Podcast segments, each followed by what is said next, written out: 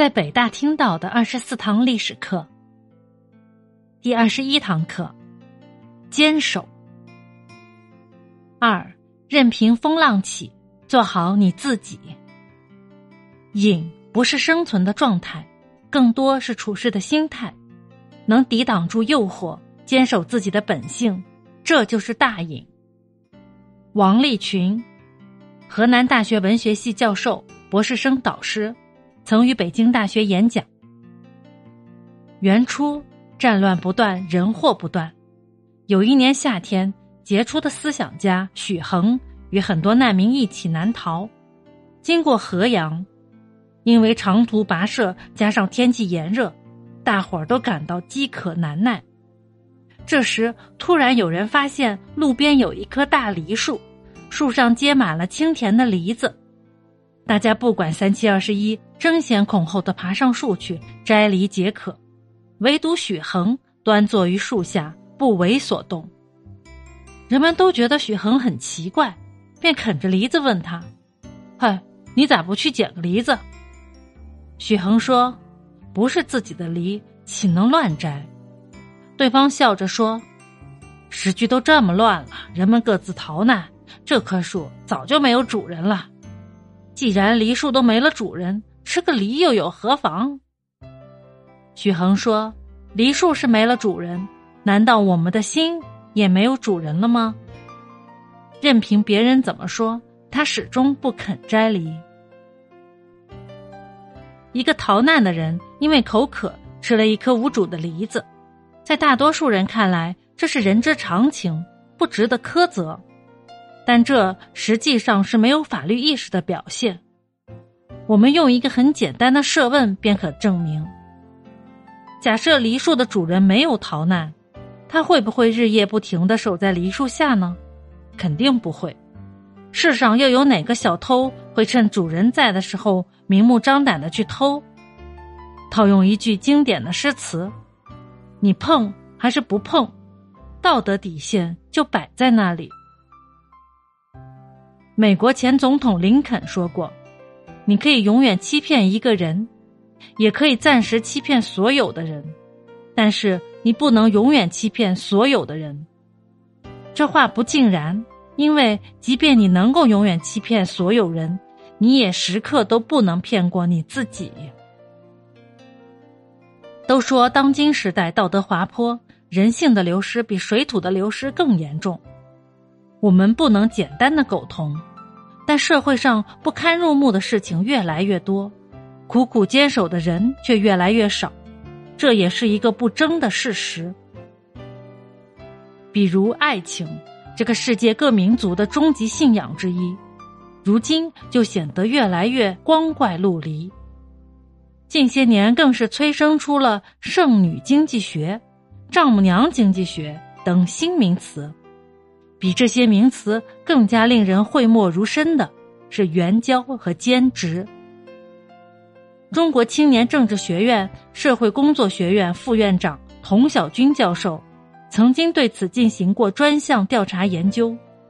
童教授采访了很多人，其中不少援交的女孩提到，跟陌生男人在一起，总感觉有点不好，但也仅仅是不好而已。从没有人说他们悔恨，有的只是对自己的感伤。尽管他们都说自己曾经伤心了很久，但在他们的眼里，自己绝不是卖淫，而只是兼职。这真是一个天大的笑话。如果卖淫也可以兼职，那么偷盗可不可以兼职？杀人可不可以？这不是刻薄，而是必要的警醒。我们从来都不提倡大家像春秋时期的尾声一样，为了一个诺言白白牺牲大好的青春。从一定的程度上来说，一些爱情中的不坚守还应受法律的保护。但我想，上述被采访的女孩至少是没有资格谈什么爱情的，除非她们心有所悟，心有所悔。禅宗史上曾有一个风动翻动的典故。六祖慧能从五祖弘忍处得到衣钵，为避免纷争，连夜逃往南海。有一天慧能听到周围的人奔走相告，说广州法性寺著名的印宗禅师今天要开讲《涅盘经》。慧能于是随僧众来到了法性寺听经，只见讲台上竖起了五彩的幡旗，迎风招展。有两个和尚见了，其中一个随口说：“嗯，今天风大，帆都吹动起来了。”另一个反驳说：“不。”这不是翻动，而是风动。两人各不相让，争论不休，引得周围一大群人驻足围观。慧能瞅准时机，朗声说道：“不是翻动，也不是风动，而是你们二位的心在动。”两个和尚一听，立即恍然大悟。这件事迅速传到了印宗禅师的耳中。印宗禅师大惊，立刻明白慧能的一番话正是自己正要开讲的《涅盘经》的中心思想，于是马上拜慧能为师，并请他升坛说法。众所周知，佛法是唯心的，与受唯物主义教育多年的我们不太兼容，但佛法中关于心灵修炼方面的内容也有其意义。人们都说现代社会物欲横流，其实自从人类文明产生，物欲就从未有过片刻的止息。关键在于你能不能守住自己。现代人常说钱不是万能的，没有钱却是万万不能的。诚然，没钱是痛苦的，对一个年轻的心来说更是如此。这世界贵到令人太自卑。这时代到处都是灯红酒绿，歌舞升平的背后难免沉渣泛起。如果你守不住自己，把那些迷茫又疯狂的人们的追求当成自己的追求，那你迟早会听到自己的灵魂的悲泣。